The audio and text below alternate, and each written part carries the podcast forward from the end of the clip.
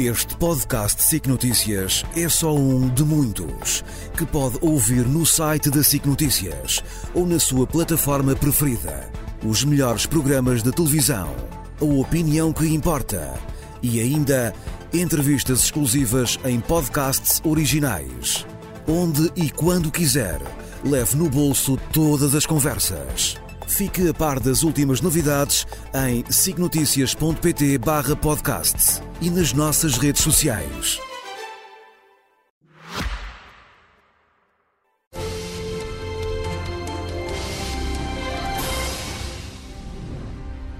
Muito boa noite. Decisão 24, hoje frente a frente, na TVI e também na CNN. Pedro Nuno Santos, secretário-geral do PS, Inês Souza Real, porta-voz do PAN.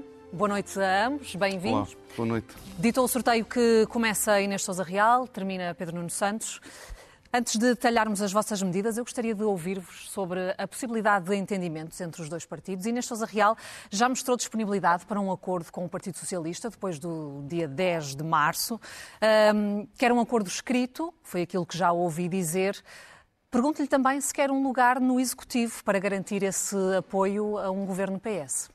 Antes de mais, muito boa noite. Cumprimento também o Pedro eh, e a todas as pessoas que nos acompanham lá em casa. Agradeço a oportunidade de estarmos aqui e demonstrarmos que o PAN tem feito a diferença na Assembleia da República. Aliás, é a força política que tem levado a causa animal e ambiental o ano todo e não apenas em tempos eleitorais eh, e que tem feito a diferença na vida das pessoas, mas em particular numa causa que antes não era trazida para o centro da vida política. E vontade de fazer a diferença também fazendo parte de um executivo do Partido Socialista? Relativamente exemplo? a essa questão, coloca o nosso primeiro compromisso é para com os portugueses, é para com uh, as nossas as causas que representamos. Daí que tenhamos deixado muito claro que, apesar de termos sido a força política que mais fez avançar da oposição, que mais fez avançar as causas que representam na Assembleia da República, aquilo que poremos sempre em primeiro lugar é o que é que estará disponível a força política que estará em condições de fazer governo para fazer avançar as nossas causas.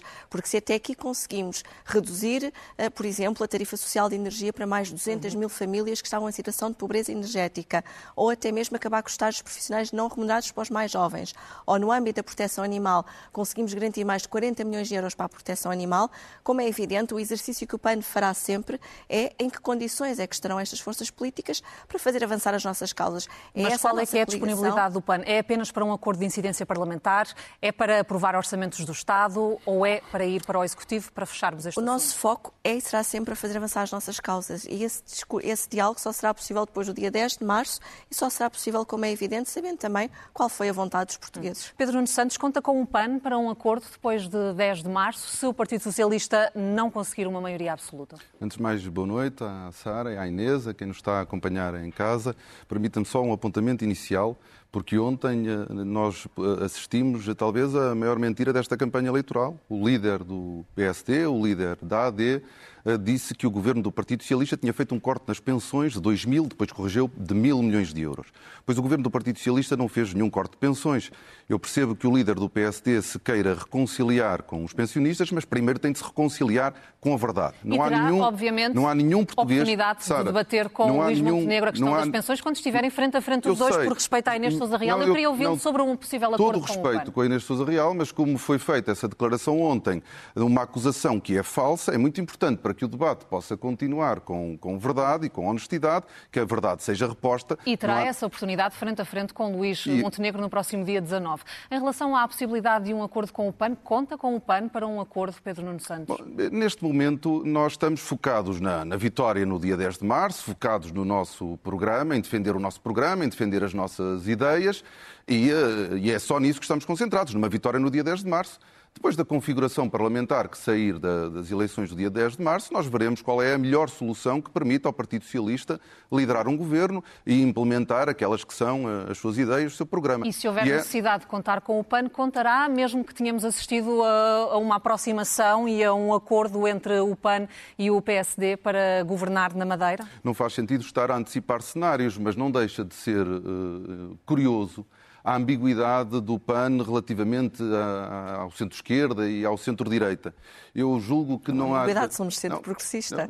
Eu não sei bem o que é que isso significa, porque, obviamente, eu julgo que o PAN há de reconhecer isso, não é a mesma coisa uh, trabalhar com um partido como o nosso, como o PS, que reconhece a emergência climática e que quer combater a emergência climática, e uma coligação que tem partidos, não só como o PSD, mas como o CDS, como o PPM, que estão nas antípodas do PAN, e por isso eu não percebo muito bem, nunca consegui perceber este jogo em que o PAN está com um pé num lado e um pé no outro, quando as visões em matéria de clima e de ambiente são opostas entre o PS e a AD. Não estamos a falar, se me permite, Sara, até por esta questão que agora foi colocada, não estamos a falar da mesma realidade, quer na Madeira, quer eh, a nível, eh, neste caso, continental. No caso, em particular, eh, de uma incidência parlamentar, o PAN faz exatamente o mesmo exercício. Nós estamos comprometidos em fazer avançar as nossas causas. E não nos podemos esquecer que na Madeira não há touradas, em Portugal continental há touradas, infelizmente. Esse é, aliás, um dos nossos grandes desígnios para a próxima legislatura, é garantirmos que não há nem mais um cêntimo de dinheiros públicos para financiar a tauromaquia e terá que haver um compromisso por parte de quem esteja à frente e em condições de formar governo, por exemplo, para não permitir que isso aconteça.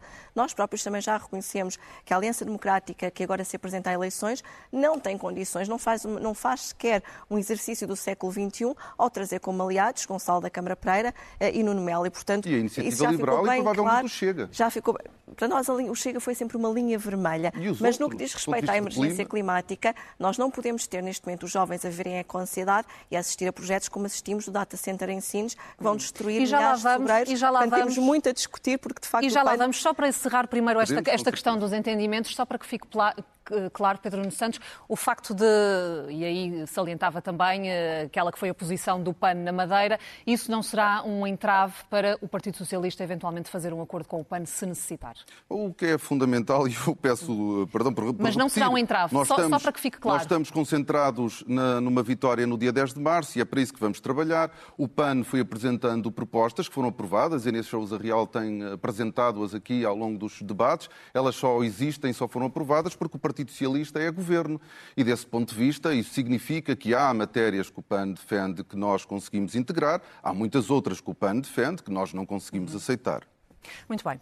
Vamos avançar para uh, outros assuntos. Uh, a haver um entendimento entre ambos os partidos. Há desde logo aqui um tema uh, em que discordam, a localização do novo aeroporto. Pedro Nuno Santos é a favor de Alcochete, o PAN defende Beja.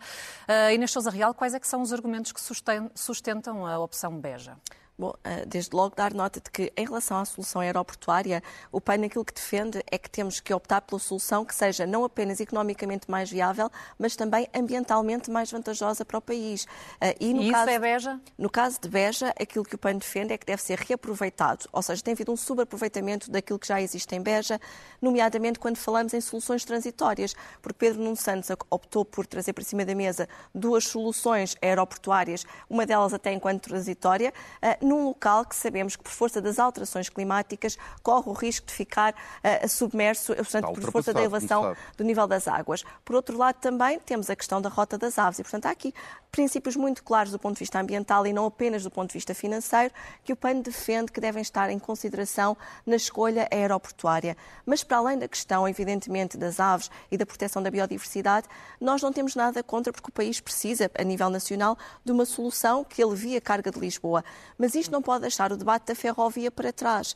E aquilo que o PAN tem criticado efetivamente, e sabemos que temos feito aqui um caminho até no âmbito dos transportes públicos, do qual o PAN tem feito parte também ferrovia. desse diálogo, no caso dos passos gratuitos para os mais jovens, em que conseguimos alargar não apenas o passo único, mas alargamos também para os mais jovens, em particular para os que têm também os cursos profissionais e não apenas os cursos do ensino superior, a gratuitidade.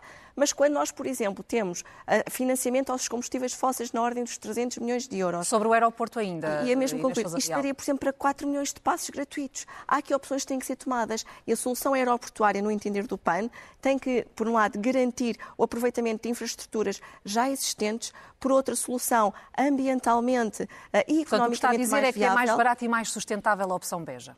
A questão não quer dizer que Beja seja a opção principal, é a opção complementar. Não nos faz sentido é esta opção agora Alcochete-Montijo, nomeadamente quando em Alcochete também, mas em Alcochete há uma questão que tem que se dizer, nomeadamente ao norte do país, estar a criar uma quarta travessia sobre o Tejo, para que quem vem do norte tenha que atravessar para a margem sul para voltar para Lisboa, não nos parece a Pedro solução mais viável sobre esta questão, daquilo que estudamos já do projeto, porque a não, par das questões ambientais que se mantêm em cima da mesa. Eu, eu peço desculpa, quer dizer, entretanto foi feita uma avaliação ambiental estratégica muito muito uh, participada Teve, aliás, em discussão pública e, neste momento, o que é verdadeiramente importante é decidir a localização do aeroporto. Nós andamos há décadas a arrastar os pés. Isso é absolutamente inaceitável porque estamos a prejudicar o desenvolvimento do país e nós não podemos perder nem mais um dia. Se for Primeiro-Ministro, está temos... fechado, será Alcochete. E nós não temos que inventar. Há uma Comissão Técnica Independente que produziu um relatório onde participou uh, muita, muita gente, onde foram ouvidas dessa muitas comissão, pessoas. O próprio Pedro temos... Nuno já tinha avançado com uma mas, solução. Mas, entretanto, o mundo avança e há uma Comissão Técnica Independente que produziu um relatório. O que falta é decidir. E este é um dos, mal, dos males do nosso país. Nós não temos a capacidade de decidir. Não, como é óbvio. E por isso, mas, mas o que é que nós vamos estudar mais? Este país estudou já 19 localizações. Nós não podemos perder mais tempo. Obviamente que os aeroportos têm impacto ambiental e nós temos que os minorar, como é óbvio. E por isso é que existe uma, uma APA, por isso, por isso é que existe uma avaliação de impacto ambiental. e todos, peço desculpa, há uma avaliação de impacto ambiental pelos quais qualquer localização tem que passar. Agora, o que é verdadeiramente importante é pararmos de arrastar, de acabarmos de arrastar, arrastar os pés e decidirmos. Isso é que é para mim importante. Se puder falar sobre ferrovia, eu também falo. Sim. Porque, na realidade, a ferrovia teve travada durante décadas em Portugal e ela avançou. Eu vejo muita gente a falar sobre ferrovia com total desconhecimento. É que nós temos praticamente toda a nossa rede ferroviária em obra está a ser eletrificada, modernizada e eletrificada. Nós temos capitais nós... de distrito que não estão ligadas. Não, claro. E temos no... que fazer esse trabalho. Claro. E no Plano Ferroviário Nacional que nós tivemos a trabalhar e que julgo que está pronto, está prevista a ligação a todas as capitais de distrito. E é aqui que se joga muito do combate às alterações climáticas. É mesmo nos transportes, é na ferrovia, é no investimento no metropolitano. Porque não se pode ter traçado e Inês, em zona de sobreiro. E, é isso, e é isso que nós estamos a fazer. Nós trouxemos novamente para o centro do debate a ferrovia e esse é, de facto, o maior contributo que nós podemos dar ao país, ao ambiente, ao clima. E por isso, em matéria ferroviária, nós estamos de acordo, mas seja feita justiça. Nós hoje temos o país em, o país ferroviário em obra por causa de um governo do PS e já agora por causa de mim também. Sobre questões eh, ambientais, eu vou largar aqui a, discussão. A Inês Sousa Real há pouco já o referia, porque uh, há projetos que estão em curso no país uh, e é importante saber como é que se posicionam em relação a eles. Uh, a exploração de lítio, por exemplo, Pedro Nuno Santos, ou a construção do Mega Data Center em Sines, já foi aqui referido, foram apresentados aos portugueses como projetos de elevada relevância para o país, pelo investimento estrangeiro, também pela criação de emprego mas são projetos que também comportam um impacto ambiental. Há neste momento dúvidas sobre se esses projetos cumprem ou não as regras ambientais. A minha pergunta é: faria sentido suspender esses projetos de exploração de lítio e da construção do data center em Sines até que estejam esclarecidas todas as dúvidas em relação ao cumprimento das regras ambientais? Eu, este, este, debate é, é, mesmo muito importante, porque o país tem que conseguir, de facto, conciliar o interesse ambiental com o interesse económico. E uh, nós, o governo do PS, nós assumimos o compromisso de nem sequer fazer a prospecção de hidrocarbonetos, como a Inês Sousa Real sabe, mas nós temos que aproveitar os recursos naturais do país, respeitando o ambiente, ah, mas aproveitá-los para entrarmos em cadeias de valor. Eu peço eh, imensas desculpas, mas quer dizer, eu uh, tenho um telemóvel, a Inês Sousa Real também, a Sara também, e as baterias usam lítio. Portugal tem a maior reserva da Europa, a oitava do mundo. Nós devemos é saber, nós devemos conseguir explorar o lítio, respeitando o ambiente, aproveitando para atrairmos investimento de maior valor acrescentado, como é a produção de baterias, mas nós queremos um país desenvolvido. E respeitando um país... o ambiente, referiu aí, por isso a minha pergunta, respeitando Pedro o ambiente Santos, e a lei, sempre seria, respeitando seria o ambiente e a lei. Mas, por, mas, por seria favor, importante não suspender neste um... momento em que há dúvidas em relação a estes projetos, dúvidas sobre o cumprimento ou não das regras ambientais, seria importante para o país também suspendê-los enquanto essas dúvidas não são uh, esclarecidas? Eu, eu, eu, peço desculpa. O, é, o que é fundamental é que cada projeto cumpra a lei cumprindo a lei, cumprindo e respeitando o ambiente, nós devemos aproveitar a oportunidade que o país tem de se desenvolver, porque nós estamos sempre a queixar de que o país é um país pobre e depois, ao mesmo tempo, boicotamos o nosso próprio desenvolvimento. E atenção, mais uma vez, para que não fiquem dúvidas, não é pondo em risco o ambiente, é conseguindo um equilíbrio, um equilíbrio bom que nos permita proteger o nosso país, o nosso território, as nossas terras, mas ao mesmo tempo criar valor. Inês Sousa Real. Eu acho que sobre este há assunto. aqui algumas questões que se impõem colocar em cima da mesa, porque, eh, nomeadamente, a transparência destes projetos.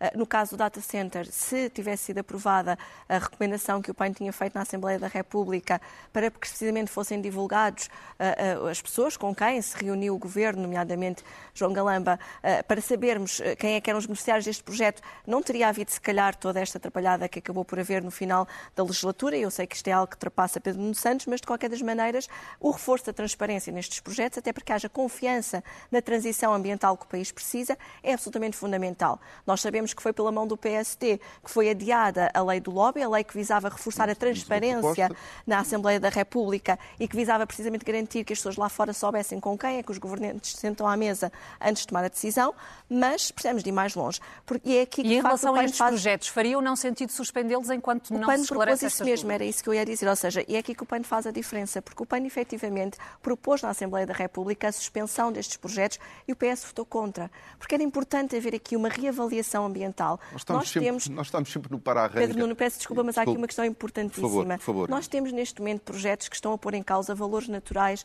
como o sobreiro, que é o símbolo nacional do país, que estão a pôr em causa a rota do lobo ibérico. Nós conseguimos, é um facto, aprovar na Assembleia da República uma, uma alteração à lei para reforçar o Estatuto de Proteção do Lobo Ibérico. Mas depois não vale a pena estarmos a destruir o seu habitat, estarmos a construir centrais de exploração, no caso eh, do lítio, que vão pôr em causa também a qualidade de vida das populações, porque a transição verde não pode ser feita, e nós sabemos, a transição verde vai dar mais de 24 milhões de empregos, diz-nos a Organização Internacional do Trabalho, na economia Mas a transição toda a verde Europa. precisa de baterias Mas- e precisa de lítio nas mas baterias, é uma, uma energia, é uma energia Não que é? Portugal pode não ser efetivamente competitiva e que pode estar ultrapassada por outras tecnologias, como o hidrogênio, ou até mesmo do ponto de vista europeu, por outras tecnologias que Portugal não tem sequer capacidade, como ainda ontem houve debate em torno da questão do nuclear. Agora, nós temos que efetivamente olhar para o país e perceber que não podemos precipitar ou estar aqui a dar uma carta em branco para destruir a Não é uma natureza. carta em branco, há lei. Na verdade, o simplex lei, ambiental há e urbanístico regras. é o que vêm fazer. E a lei ser ajustada a este tipo de projetos,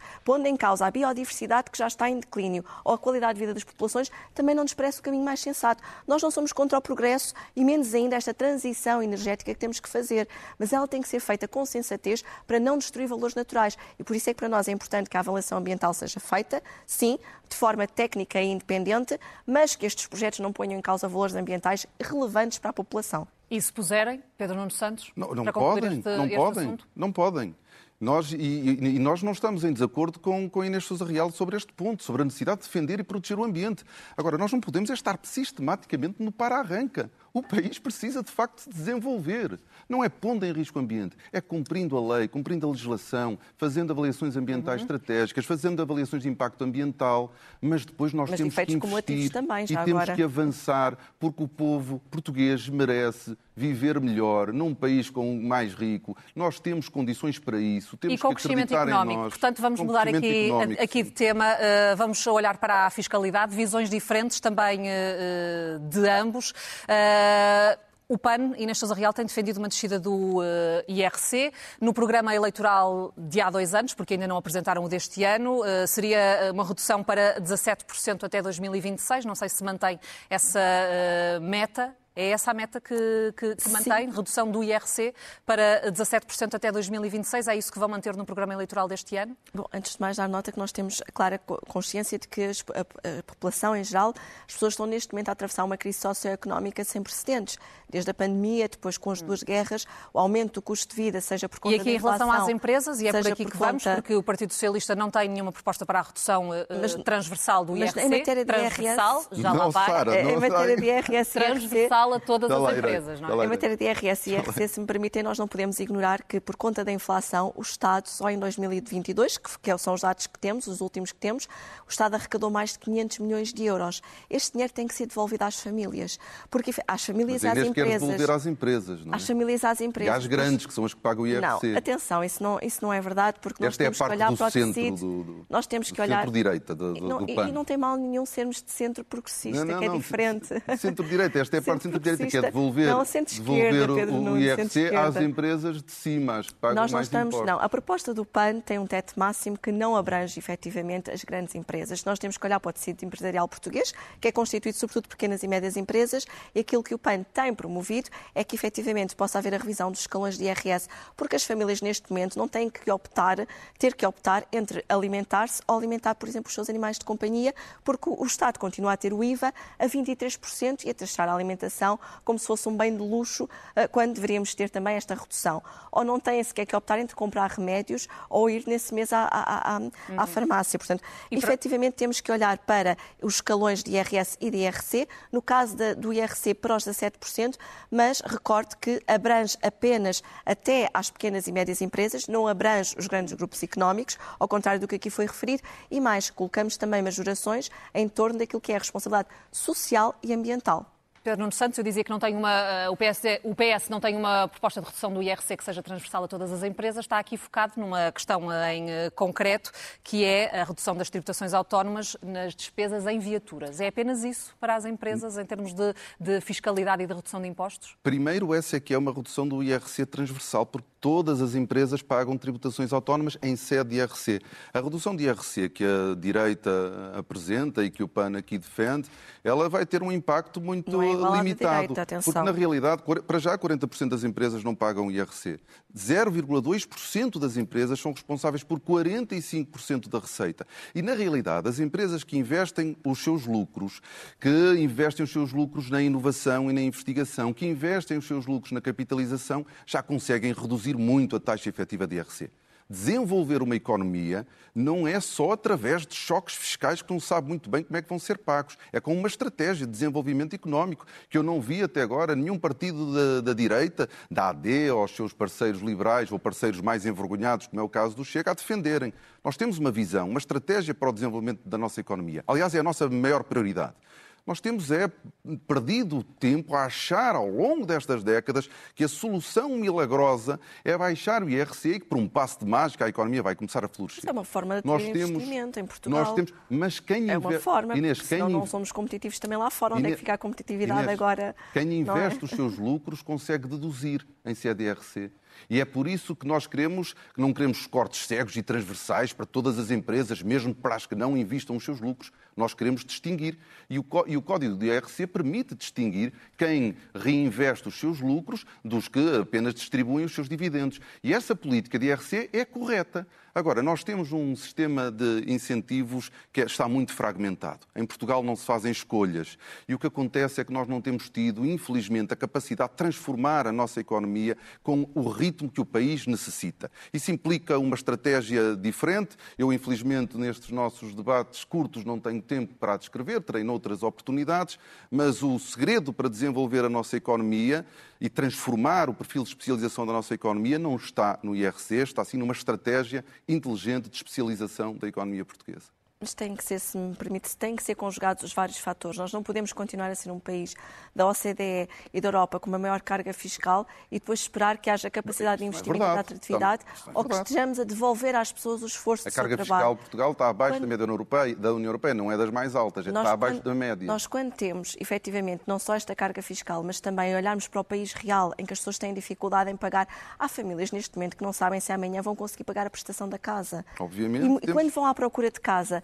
e porque têm, ou se calhar têm filhos, ou têm animais de companhia, lhes é dito que não podem alugar uma casa, ou quando lhes é dito que não têm acesso ao crédito Só à habitação. não é a redução do IRC que vai resolver isso, Inês. Desculpe. A carga fiscal vai Desculpe. aliviar as famílias e vai aliviar as empresas. Aliás, eu recordo que também rejeitaram uma proposta que tinha a ver com a renegociação dos créditos por parte das empresas, à semelhança do que aconteceu durante a pandemia, inclusive para as famílias, porque nós não podemos olhar apenas para as famílias nesta equação. É fundamental olharmos e olharmos também para o IRS jovem, a par das pensões, como foi uhum. referida inclusivamente no início, a propósito do comentário do Luís Montenegro acerca das pensões. É preciso olharmos para toda esta dimensão social e económica, mas não nos podemos esquecer que a classe média está neste momento a ser dizimada no nosso país. Nós não podemos diabolizar a classe média, que neste momento até são um motor, muitas vezes, da própria economia e as pequenas e médias empresas, e esquecermos e deixá-los para trás. E a revisão dos escalões de IRS também nesta dimensão é absolutamente estrutural e fundamental. E aqui é o IRS e nós temos feito já, o Partido Socialista tem feito esse esforço ao longo dos últimos anos e nós queremos continuar. Não haja dúvidas, nós também achamos que há caminho ainda para fazer em matéria de redução do IRS e nós também estamos eh, com esse, também temos esse objetivo. Não o pomos de parte e não o excluímos, obviamente. Vamos eh, para o último tema nos eh, poucos minutos que ainda nos faltam, mas creio que ainda é possível falar sobre isso. Queria ouvi-los sobre uh, saúde, em concreto sobre a carreira dos médicos, porque o PAN uh, chegou a defender a atribuição do Estatuto de Profissão de Risco e de Desgaste Rápido aos profissionais de saúde, médicos e uh, enfermeiros. Seria, Pedro Nuno Santos, uma forma de criar mais condições de atratividade para os médicos no SNS, atribuir este estatuto, por exemplo? Não tenho dúvidas que há muito trabalho para fazer com os nossos médicos, não apenas com os médicos, com todos os profissionais de saúde com os médicos, com os enfermeiros, com os técnicos, com os auxiliares, com toda a comunidade que faz os nossos hospitais e os nossos centros de saúde funcionarem. É então, é como fundamental... é que se torna a carreira um... mais atrativa um... no serviço público? Há um trabalho que já foi iniciado e que nós temos que continuar, de valorização da grelha salarial, de conciliação da vida do pessoal e familiar dos médicos com o seu, do, com o seu trabalho profissional, com a possibilidade de fazer a investigação. Há muito trabalho Mas como? para Reduzindo, fazer, por exemplo, o número de horas de, de trabalho? Uh... Tem, neste momento, a grelha salarial foi, foi valorizada em 15% e quem eh, aceita integrar o, o, regime de dedicação plena tem ainda mais 43%. E já aderiram 2 mil médicos no primeiro mês. Há um caminho que está a ser feito.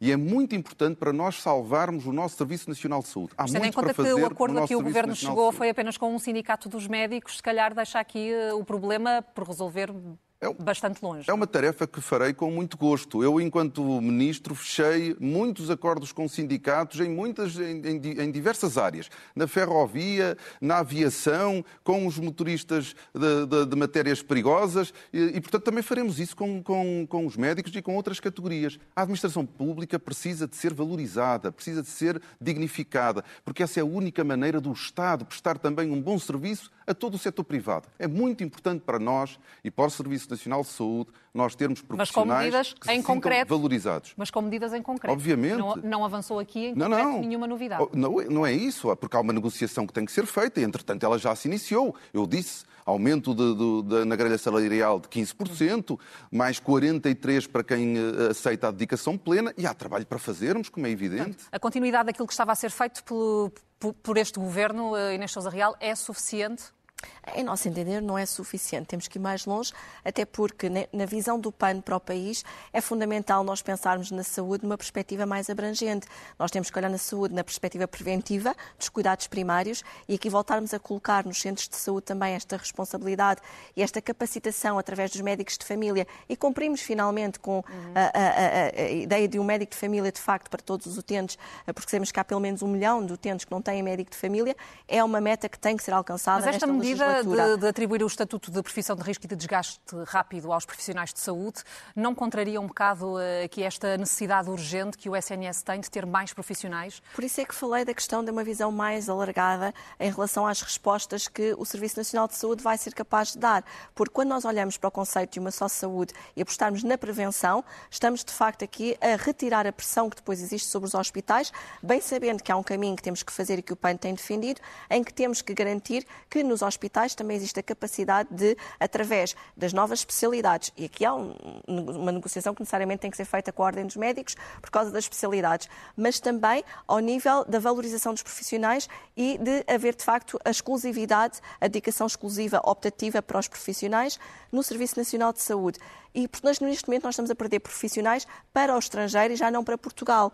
E depois não nos podemos esquecer que há soluções, como agora o plano de vacinação, pode não ter corrido tão bem, mas no caso caso, por exemplo, da Covid-19, foi bem sucedido através também das próprias farmácias a disponibilização. Se calhar há medicação e há pequenas eh, receitas que podem ser passadas através das farmácias, replicando exemplos como o de França, retirando a carga, eh, por exemplo, e a pressão do, centro, do, do Serviço Nacional de Saúde. Agora, temos que ir mais longe e temos que devolver às pessoas o custo do seu trabalho e garantir também que na dimensão da saúde animal implementamos, porque isso eu não posso deixar de uhum. referir, até porque... Para concluir, por favor, últimas, para dar o último minuto ao Pedro Nunes Temos efetivamente um caminho a fazer também na saúde animal, que é baixar o IVA de uma vez por todas dos serviços médico-veterinários, para que as famílias não tenham que escolher entre comer ou cuidar dos animais. Pedro Nunes Santos, última questão uh, para si. Tem uh, feito um apelo nestes debates uh, ao voto útil no Partido Socialista.